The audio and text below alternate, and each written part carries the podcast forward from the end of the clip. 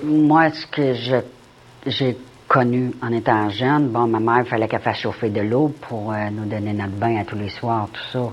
Là, on arrive dans un logement qui a un grand bain, puis l'eau chaude, on fait juste ouvrir la champlure. c'est normal que pour nous, là, ça prenait bien moins de temps, là. Puis on avait plus de chambres, c'était plus grand aussi, là, une très grande cuisine et, tout ça. C'est, Pour nous, c'était comme si on venait de gagner un million, pour ma famille. Vous écoutez HLM, le balado des habitations à loyer modique du Québec. Aujourd'hui, l'histoire des HLM et des offices d'habitation.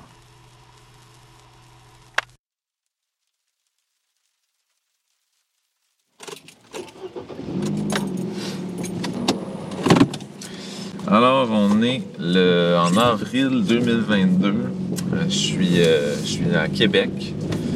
Euh, puis aujourd'hui, c'est vraiment une journée importante, dans un sens. Là. Je m'en vais au locaux du regroupement des offices d'habitation du Québec faire, faire trois interviews avec, dans le fond, des, trois directeurs généraux du regroupement des, des, offices à travers le temps. Euh, le premier, il était là euh, depuis 1976 euh, jusqu'à jusqu'à 2003. Donc, une personne qui, qui a vraiment vécu l'histoire des offices de, A à Z, si je peux dire ça comme ça. Denis Robitaille aussi, qui est un directeur qui a été là de 2002 jusqu'à jusqu'à 2014, 14, si ma mémoire est bonne. Euh, puis j'avais rencontré justement, et euh, Madame aussi Anne Demers, qui est la directrice actuelle de, l'organisation. Euh, j'avais déjà rencontré Monsieur, Monsieur Poulain et Monsieur Robitaille au début de ma thèse de doctorat sur, ben, sur l'histoire des H&M. Puis c'est ça, c'était vraiment, j'étais au début de mon processus de doctorat et tout ça. Euh, et, là, ben là, je suis pas mal à la fin de, la rédaction de mon doctorat et euh, je, vais, je vais aller voir euh, justement pour, pour ce balado-là que je fais en ce moment.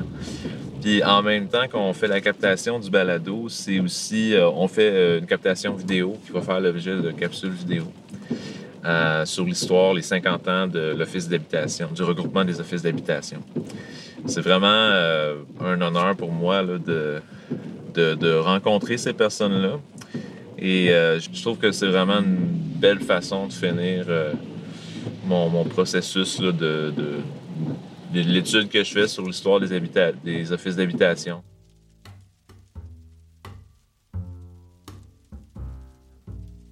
Je me souviens de cette journée pluvieuse où je roulais pour me rendre au bureau du regroupement des offices.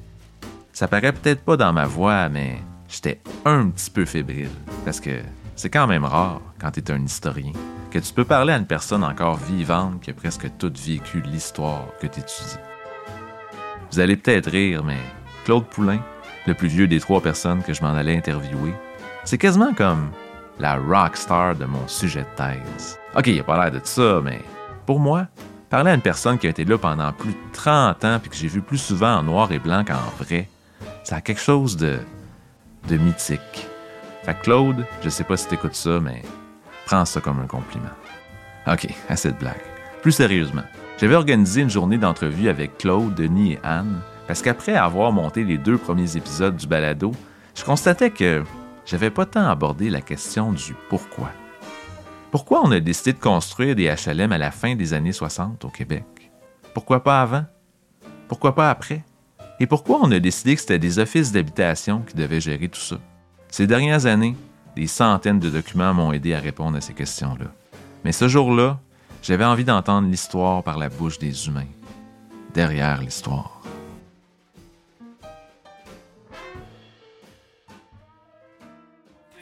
Trois devant, dans le coin là, ici, Anne, entre les deux, avec le logo du rock, je pense que ça peut être intéressant. Ben oui, ben oui, ben Comme on regarde ici, puis on dit Cheese, Charles ou euh, Beau Garçon, quelque chose qui me fait rire.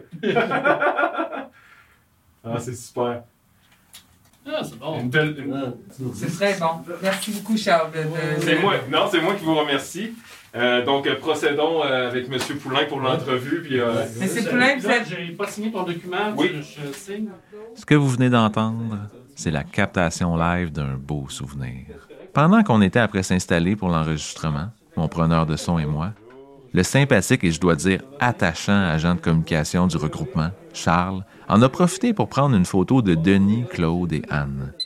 Je vous le dis là, dans quelques années, cette photo-là va sûrement être historique. Elle montre, dans un même cadre, trois générations de directeurs qui ont occupé, presque à eux seuls, toutes les années d'existence du regroupement des offices d'habitation du Québec. L'histoire de l'organisme, qui fête ses 50 ans cette année, date pas d'hier. Et c'est une histoire presque aussi longue que celle des HLM, qui, elle, commence à la fin des années 60, et même un peu avant. Le problème de ces mal logés, de ces familles de 8, 10 ou 15 personnes entassées dans deux, trois ou quatre pièces sombres où règne l'humidité et les odeurs fortes, si ce n'est la vermine, ce problème n'est pas nouveau. Il date de longtemps sans doute puisque dans une ville relativement jeune comme Montréal, les autorités ont dû se rendre à l'évidence et, après enquête, reconnaître l'existence de 13 secteurs d'habitation insalubres, et ce, de l'est à l'ouest, du nord au sud.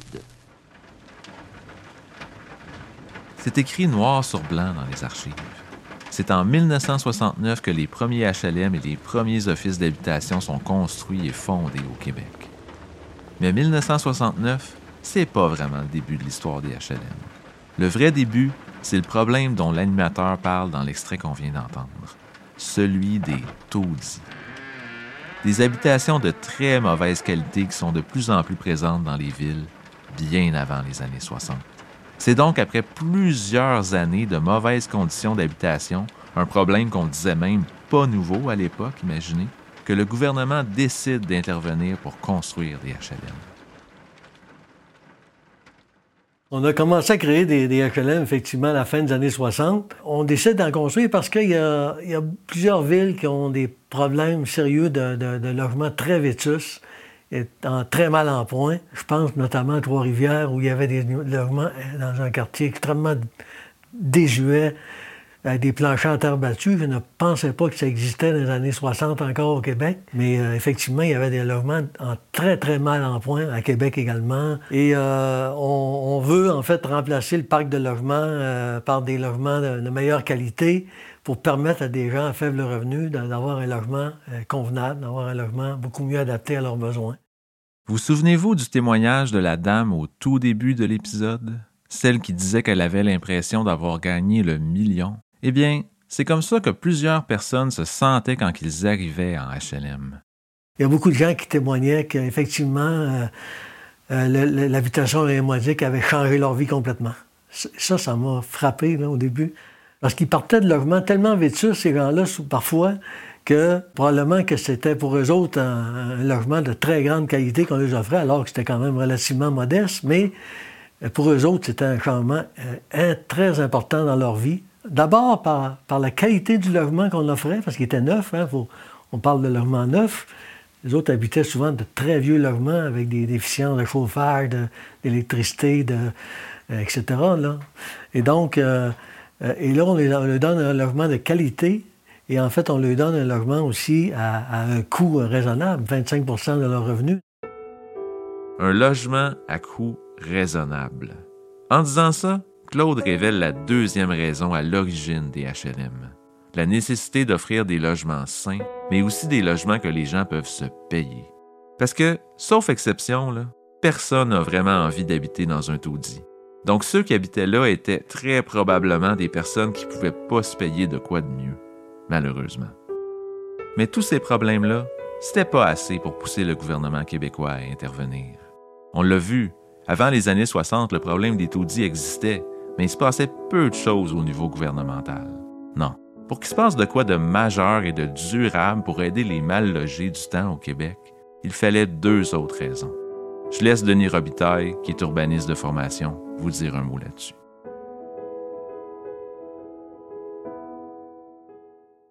L'âge d'or du HLM au Québec, ça a été de la fin des années 60 jusqu'au milieu des années 80. C'est 75% du parc HLM qui s'est construit pendant ces, euh, deux décennies-là. C'est intéressant de, se rappeler d'où on vient. Pourquoi, à un moment donné, il y a eu ces investissements massifs. Là. Bien, il faut comprendre que, d'une part, il y a un phénomène d'après-guerre. donc les baby boomers, euh, les besoins en logement, qui est beaucoup lié à l'urbanisation au Québec. Il faut se rappeler que en 1955, au milieu des années 50, on était une société à 75-80% rurale, et une décennie plus tard, au milieu des années 60, on est une société à 75-80% urbaine. Donc des grands mouvements de population. De grands mouvements de population. Retenez ça, parce que ça, c'est une autre cause de la création des HLM. Les gens quittent massivement et rapidement les campagnes pour aller en ville. Et j'insiste sur le mot rapidement ici parce que le problème derrière tout ça, c'est que l'industrie de la construction privée n'arrive pas à construire suffisamment de logements pour accueillir toutes ces personnes-là. En 1967, par exemple, un article du Devoir révèle qu'il manque 250 000 à 300 000 logements au Canada. Donc, si on résume, de mauvais logements, des logements trop chers et le manque de logements, c'est ça les raisons de la création des HLM. En fait, c'est presque ça, parce qu'il y a une autre raison. En même temps qu'on s'urbanise, ben il y a du développement euh, qui se fait, puis le Québec se structure, c'est-à-dire on devient un État moderne. Hein. Il y a toute la notion de modernité. Alors, ce qui fait qu'il y a des grands besoins, parce qu'il y a des grands mouvements de population, et puis il y a des grands mouvements de rénovation urbaine puis de construction. La rénovation urbaine. C'est ça la quatrième cause, et non la moindre, qui déclenche la construction des HLM. Les autres facteurs sont importants, mais selon moi, c'est l'intérêt du gouvernement et des municipalités à rénover les villes qui explique pourquoi les HLM naissent spécifiquement à la fin des années 60 et pas avant, même si les besoins étaient là. Ceux qui sont plus jeunes le savent moins, mais les villes changent beaucoup à cette époque-là. Elles changent et dans une certaine mesure, elles doivent changer parce que leurs infrastructures de base comme leurs égouts, leurs rues, leurs réseaux d'aqueducs et leurs édifices publics deviennent de plus en plus désuets. Donc, à la fin des années 60, de nombreuses villes souhaitent agir pour améliorer leur tissu urbain. Au même moment que les villes souhaitent rénover leur territoire, il faut aussi préciser que les années 60 et même 70, c'est le temps du développement des autoroutes au Québec. De plus en plus de gens ont une auto, les banlieues prennent de l'ampleur et il devient de plus en plus nécessaire que des autoroutes passent tout près ou carrément à travers les villes. Mais tous ces changements-là, toute cette volonté-là de rénover les villes, ça coûte cher. Ça coûte cher et ça bouscule les choses et les gens. Au risque de faire une analogie trop facile, je peux vous dire que c'est très rare qu'on rénove une salle de bain ou une maison sans arracher quelques planches et quelques murs. Et ce qu'il faut arracher pour améliorer et rénover les villes, c'est souvent des maisons, voire même des quartiers entiers.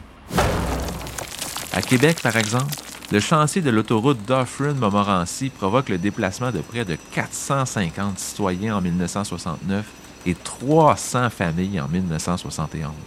Imaginez juste un moment que vous habitez dans un vieux quartier dans les années 60 et que vous recevez un avis par la poste qui vous dit que vous devez quitter votre maison dans six mois.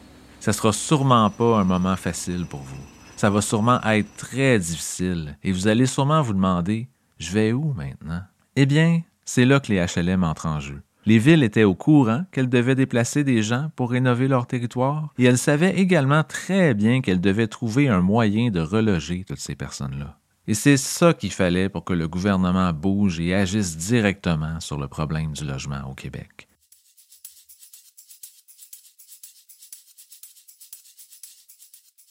Monsieur le député de Milligan, à vous la parole. Merci, Monsieur le Président. Alors, l'année 1967 a été le théâtre de grands changements sociaux au Québec. Parmi les legs hérités de la Révolution tranquille, nous pouvons compter la création de la Société d'habitation du Québec. C'était un 27 septembre, il y a exactement 50 ans. Au cours de ces 50 années, elle a contribué à créer près de 125 000 logements sociaux communautaires dans toutes les régions du Québec. Cette année seulement, plus de 231 000 ménages vont profiter des différents programmes et services offerts par la SHQ. Grâce à ces programmes, des milliers de familles profitent de meilleures conditions de vie. Ce que vous venez d'entendre, c'est une courte allocution du ministre des Affaires municipales de l'époque, Martin Coiteux, à propos des 50 ans de la Société d'habitation du Québec. L'institution, qui naît en 1967, est un incontournable de l'histoire des offices parce que c'est elle qui fournit le financement à la fois pour la rénovation urbaine et pour les HLM.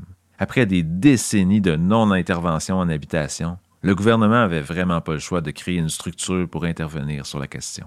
Mais est-ce que c'est la SHQ qui construit et gère les premiers HLM? On pourrait croire que oui, mais non. Au début, le gouvernement pense qu'il est préférable de confier cette tâche à des nouvelles entités locales que vous connaissez bien, les offices d'habitation. Le gouvernement a dû se poser une question fondamentale. Comment on fait pour gérer les, habitations à loyer modique dans le réseau? Il aurait, eu, il aurait pu les gérer directement de Québec euh, avec euh, un organisme centralisé. Il aurait pu le faire avec quelques organismes régionalisés. Ils ont opté pour les offices municipaux d'habitation. Il y avait une raison à ça. On voulait intéresser les municipalités au, logement social.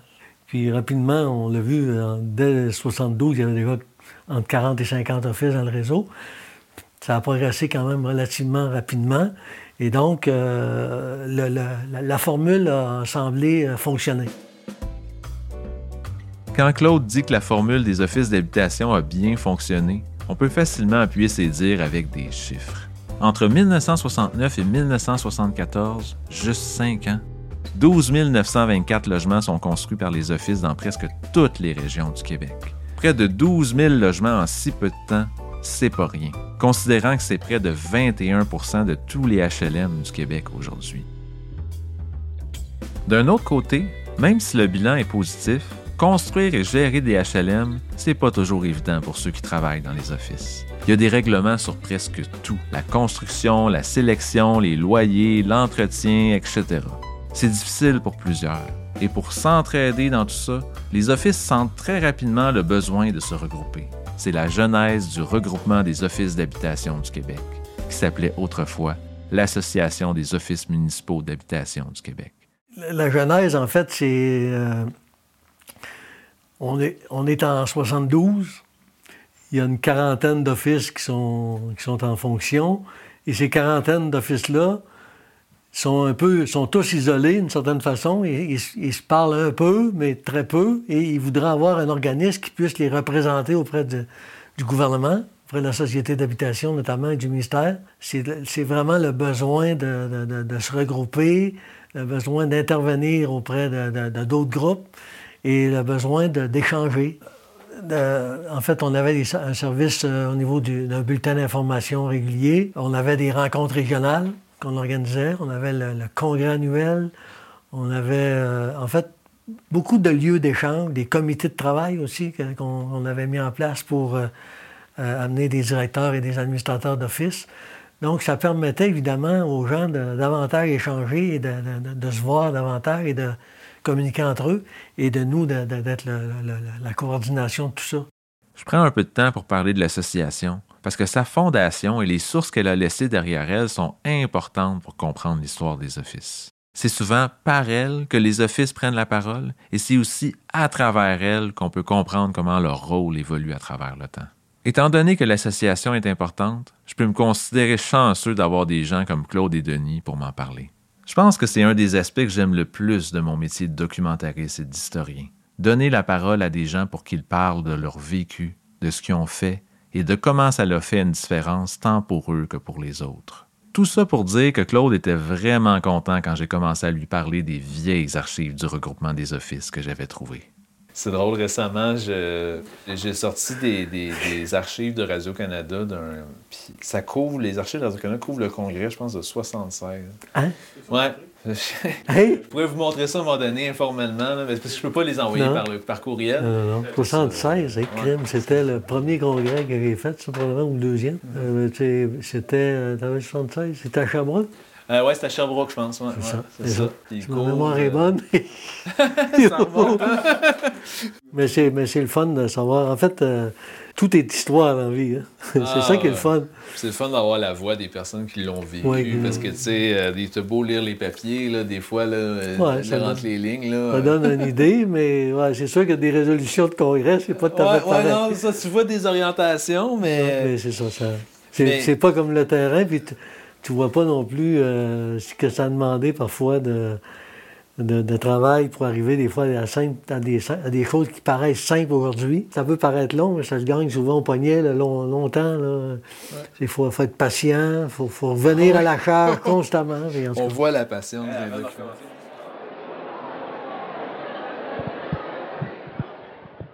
Les offices devraient s'intéresser à tout le problème du logement. Pas rien que celui des HLM, mais à tout l'ensemble du problème de l'habitation puis de provoquer chez les groupes et organismes une sensibilisation de façon à ce qu'ils puissent s'impliquer eux aussi dans le problème du logement.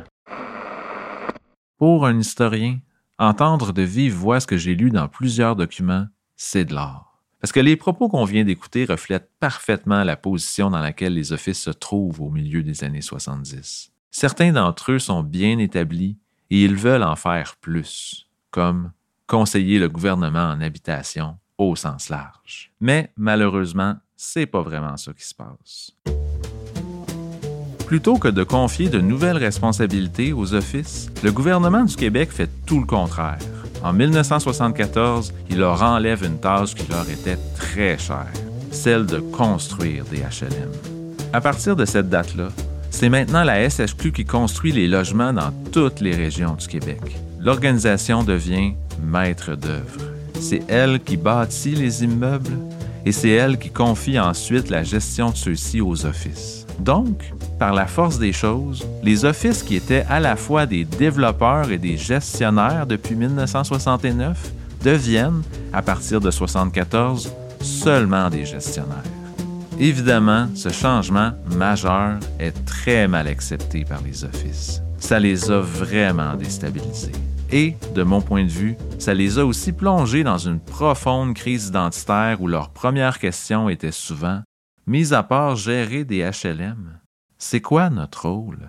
Du côté de la SHQ, la réponse était simple. L'organisation leur disait Dorénavant, votre rôle, c'est de gérer des HLM. La réponse des offices à la même question était par contre bien différente, parce que, depuis le début, un grand nombre d'entre eux voulaient être bien plus que de simples gestionnaires. Et cette volonté-là, c'était pas juste une petite tendance d'une ou de trois années, là. Non. C'était un souhait qui est présent dans presque toute l'histoire des offices. Les offices veulent en faire plus, mais souvent, au début de leur histoire en tout cas, la SHQ est plus ou moins ouverte à l'idée.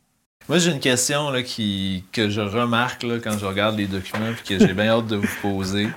Euh, moi, ce que je constate, mon hypothèse, c'est que les offices ont toujours voulu en faire plus. Ils ont toujours voulu être plus consultés. Ils ont toujours voulu construire plus. Puis même, je voyais, en, je pense, à un congrès de 1981 ou 2, que les offices suggéraient même de devenir des sociétés municipales d'habitation, c'est-à-dire de, de s'occuper pas juste du logement social, mais s'occuper de l'habitation en général. Mais la SHQ, c'était tout le temps. Non, mais, mais la persistance qu'on voit d'année après année, mm. on voit une persistance des offices qui veulent en faire plus. J'aimerais ça que vous commentiez cet aspect-là. Ben, en fait, euh, effectivement, les, les, offices comme tels ont souhaité, de, dès leur début, jouer un rôle plus important euh, en logement social parce que, comme je le disais, c'est qu'ils connaissent bien leur milieu, ils connaissent les besoins. Donc, euh, ils, se percevaient comme des organismes qui auraient pu être un, peu plus impliqués.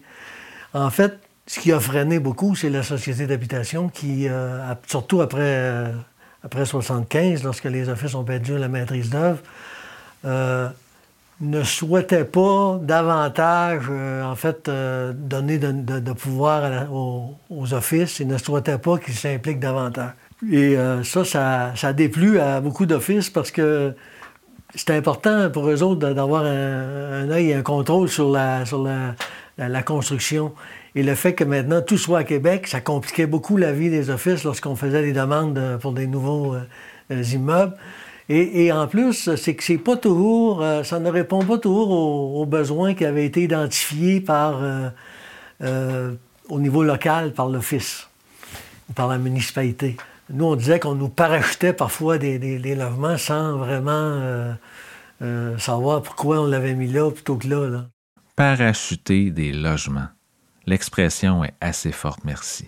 Et elle montre à quel point la communication entre la SHQ et les offices n'était pas optimale entre 1974 et le milieu des années 90. Non seulement les logements réalisés par la SHQ correspondaient pas nécessairement aux besoins, mais ils étaient aussi parfois construits en retard et pas toujours de la meilleure qualité. Ces problèmes-là n'étaient pas constamment présents. Mais selon certains anciens employés reliés aux offices, comme Claude, ils auraient pu être évités si l'expertise et l'avis des offices avaient été davantage considérés. Après tout, les offices avaient l'avantage d'être sur le terrain et, en tant que gestionnaire quotidien des logements, ils voyaient assez bien ce qui était nécessaire et ce qui fonctionnait pas. Pendant des années, l'association fait valoir ce point-là à la SHQ, mais ça marche plus ou moins. Et en même temps que tout ça, en fait, à partir de la fin des années 70 surtout, l'association et les offices tentent également d'intervenir auprès de la SHQ pour régler un autre problème. On en parlait tout à l'heure des logements vétustes, qu'on voulait déplacer des gens dans des logements de meilleure qualité, mais rapidement, on s'aperçoit que la clientèle et personnes âgées également un certain besoin de logements mieux adaptés, puis des, logements de meilleure qualité. Et donc, on va y arriver également à ça en construisant beaucoup plus de logements euh, pour personnes âgées dans les années 80, ça va être même euh, presque systématiquement euh, sur cette clientèle-là. Si vous voulez une vue d'ensemble, en 1984, par exemple, seulement 9% des logements construits par la SHQ étaient destinés aux familles, alors que les familles représentaient 60 des demandes d'admission sur les listes d'attente. Il faut absolument corriger le tir. Et c'est grâce aux actions de certains offices et de l'Association des offices que le problème se règle graduellement. On le voit dans les chiffres. De 1984 à 1988, la proportion de logements familles construits par rapport au HLM aîné passe de 9% à 58% Ce changement, c'est une victoire importante pour l'Office et l'Association. Et c'est le début d'une période où la SHQ décide, tranquillement, de reconnaître davantage le point de vue et l'expertise des offices. C'est pas parfait, mais ça commence. Et la preuve de ça, c'est qu'en 1987, la SHQ décide de confier aux offices la gestion d'un important programme destiné justement aux familles, le programme de supplément au loyer. Vous vous souvenez? On a parlé un peu de ce programme-là dans le dernier épisode. Dit simplement, il permet à des locataires de se loger pour 25% de leurs revenus dans des immeubles privés. Mais même après le gain du PSL, les offices continuent de revendiquer plus de responsabilités en habitation.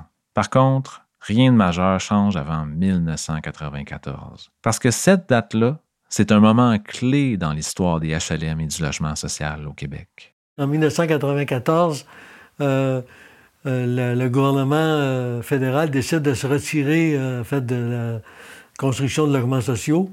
Et donc, forcément, ça l'arrête. Le gouvernement du Québec seul ne veut pas continuer dans l'opération.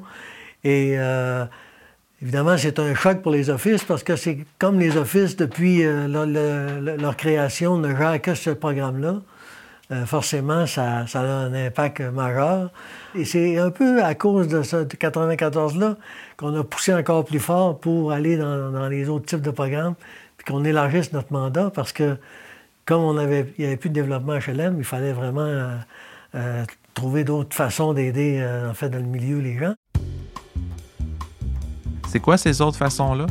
En fait, après la fin du financement de la construction de nouveaux logements sociaux par le gouvernement fédéral, le gouvernement du Québec se retrousse rapidement les manches et crée le programme Accès Logis Québec en 1997 pour financer la construction de nouveaux logements sociaux. À la différence du programme HLM, par contre, c'est plus la SHQ qui construit les logements avec Accès Logis.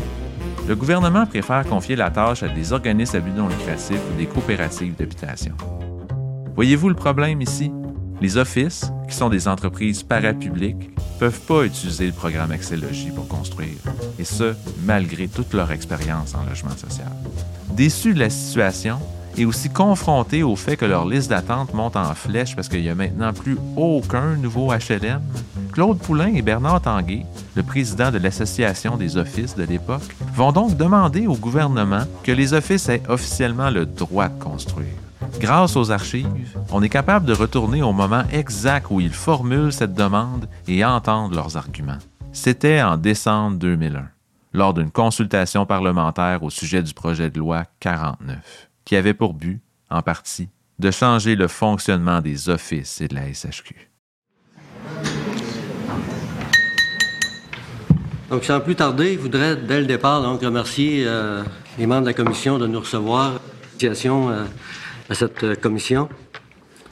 Et d'entrée de jeu, vous dire que si les offices d'habitation n'ont pas été dans le développement au cours des dernières années ou, peu, ce n'est absolument pas par manque d'intérêt, au contraire, c'est que la loi ne nous le permettait pas et que malgré ça, il y a des offices d'habitation qui ont réussi à, en fait, à, développer euh, des immeubles et dans le cadre de l'axiologie euh, par le biais de corporations à non lucratif sans que, dans le fond, directement, on puisse, on, puisse le faire par la loi. Madame la députée de Lapinière. Très bien. Donc, vous avez déjà une expertise dans le développement du logement. Et à ce moment-là, pourquoi est-ce que vous avez besoin d'un projet de loi 49 si vous êtes déjà sur le terrain, si vous l'occupez déjà, si vous avez une expertise que vous pouvez élargir euh, tout simplement parallèlement à ce que vous faites dans votre mandat euh, habituel?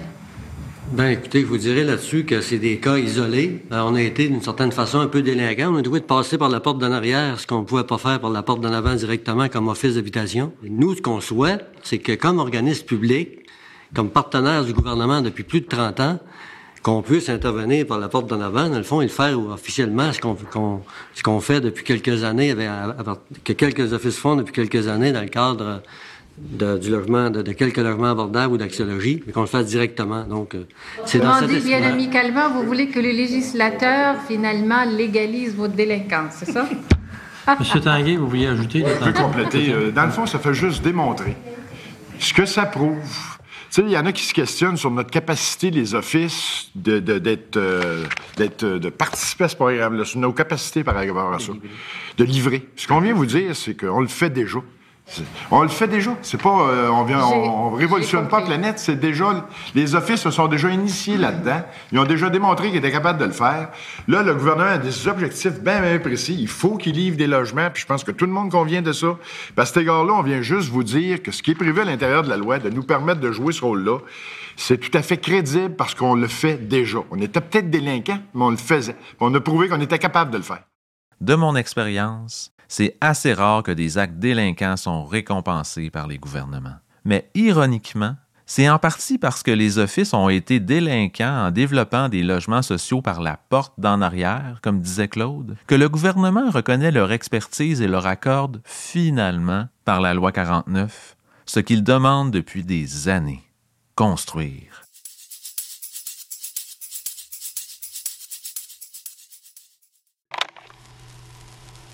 Au début, ça, il y avait quand même de la violence.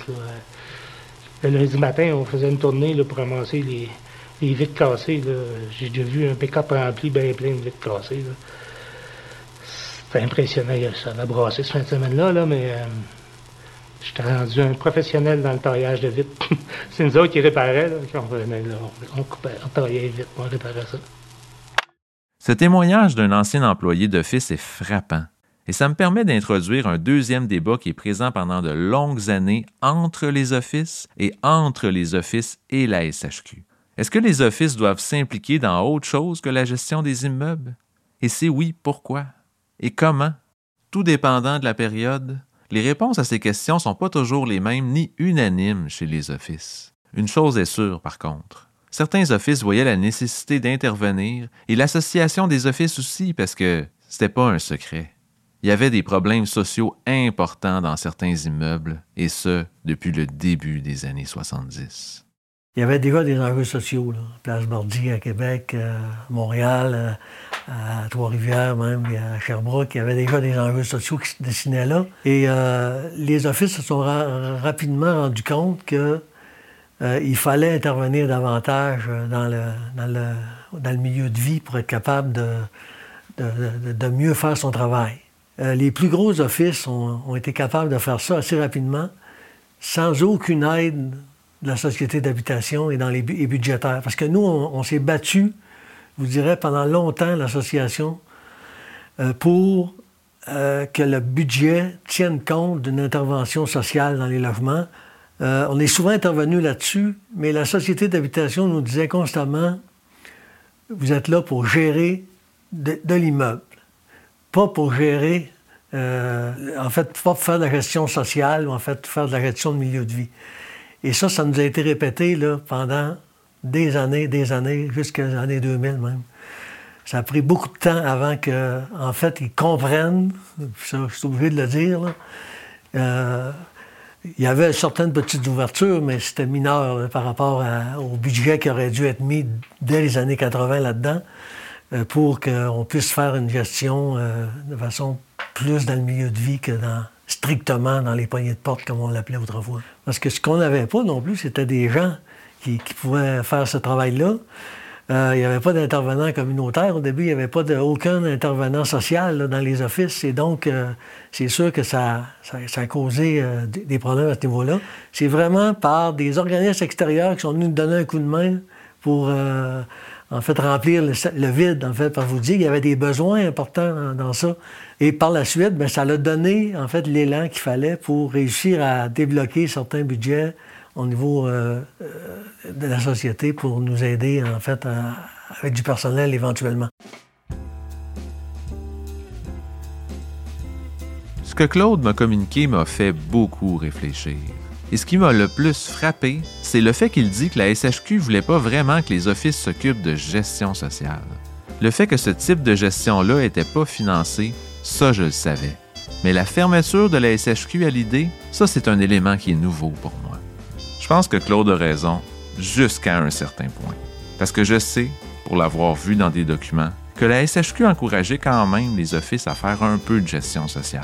Mais en même temps, quand je prends le temps de réfléchir à ça, je me dis qu'il y avait peut-être une différence entre le discours officiel de la SHQ et celui de ses fonctionnaires, plus sur le terrain, qui voyaient peut-être moins l'intérêt que des employés d'office fassent d'autres choses que de la gestion d'immeubles. Après tout, selon la loi de la SHQ de l'époque, les offices n'étaient pas tenus d'avoir de telles pratiques. Je pense que ce qui est à retenir dans tout ça, c'est que la gestion sociale, c'était pas un rôle officiel ni accepté par tous les offices et la SHQ. Du moins, jusqu'à temps que les choses commencent à empirer au niveau social. Et ça, ça commence surtout à partir de 1990, quand le gouvernement change les règles d'admission au HLM pour favoriser des locataires encore plus démunis qu'auparavant. Mais bon, malgré tout ça, et malgré la nécessité croissante des offices d'intervenir au niveau social, il va falloir attendre encore quelques années avant que la SHQ et le gouvernement du Québec reconnaissent officiellement que le rôle des offices, c'est pas juste de gérer des immeubles. C'est quand exactement que ça se produit? Eh bien, c'est au même moment que les offices obtiennent le pouvoir de développer des logements, à travers le projet de loi 49. Retournons, encore une fois, à la commission parlementaire associée à ce projet de loi pour entendre un directeur d'office s'exprimer sur tout ça. Sans développement depuis près de dix ans, les offices ont connu un alourdissement de leur clientèle. En effet, chaque locataire qui a quitté son logement au cours de cette période a été remplacé par celui qui se trouvait en tête de notre liste d'admissibilité. Cette dernière favorise non seulement les plus démunis, mais aussi ceux qui vivent les conditions les plus pénibles de vie et de santé. Les locataires des HLM ont souvent besoin d'être supportés et orientés. D'autre part, l'Office peut fournir un bon habitat selon leur capacité de payer et le support et les outils nécessaires afin de le conserver et d'y trouver ce qui est essentiel à leur développement.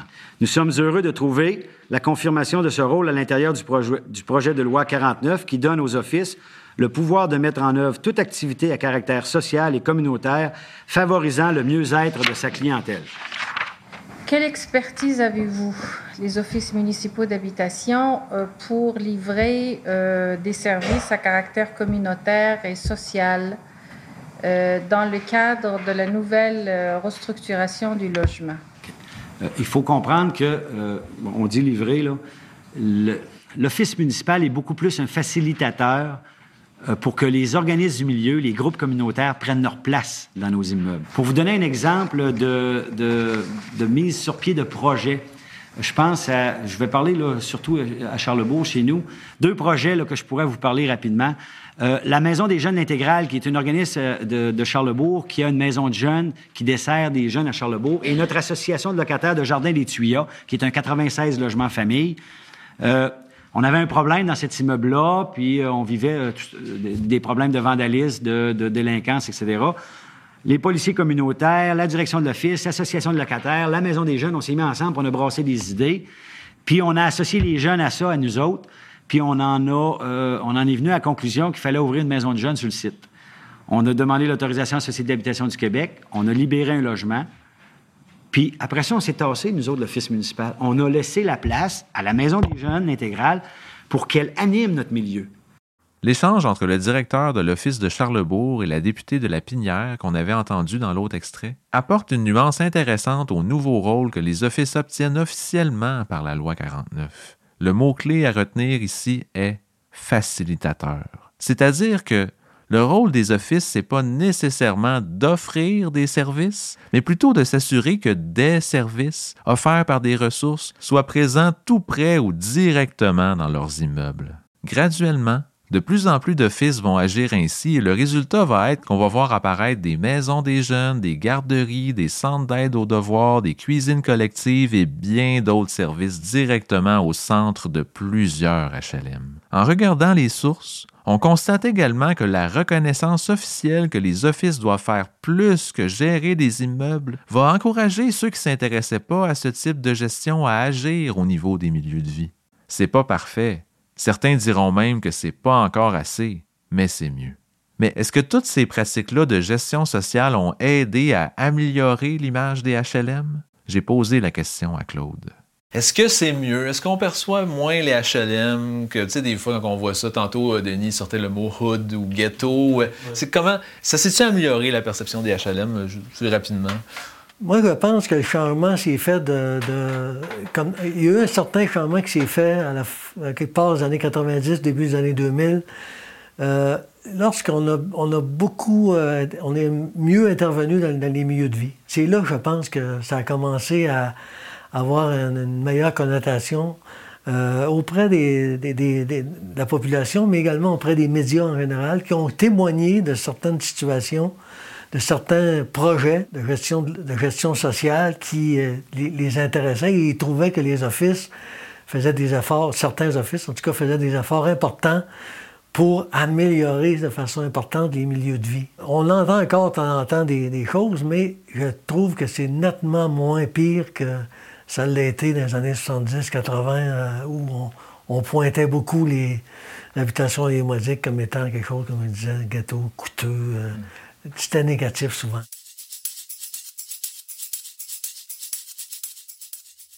L'histoire des offices et des HLM, c'est assez large, merci. Donc, c'est certain qu'on ne pourra pas l'aborder dans un épisode. Je conserve donc quelques éléments qui seront abordés dans l'épisode 5. On va aussi avoir l'occasion d'entendre Anne Demers, qu'on n'a pas pu écouter aujourd'hui. Comme Claude et Denis, elle avait beaucoup de choses à dire. C'est ce qui termine ce troisième épisode de HLM.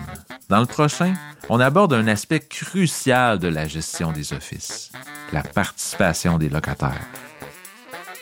Le balado HLM est une production de la Faculté des lettres et sciences humaines de l'Université de Sherbrooke. Cet épisode, enregistré en 2022, a été réalisé par moi, Jean-François Vachon, en collaboration avec les chercheurs Paul Morin et Isabelle Lacroix. Le projet est rendu possible grâce au financement du Conseil de la recherche en sciences humaines du Canada, le CRSH.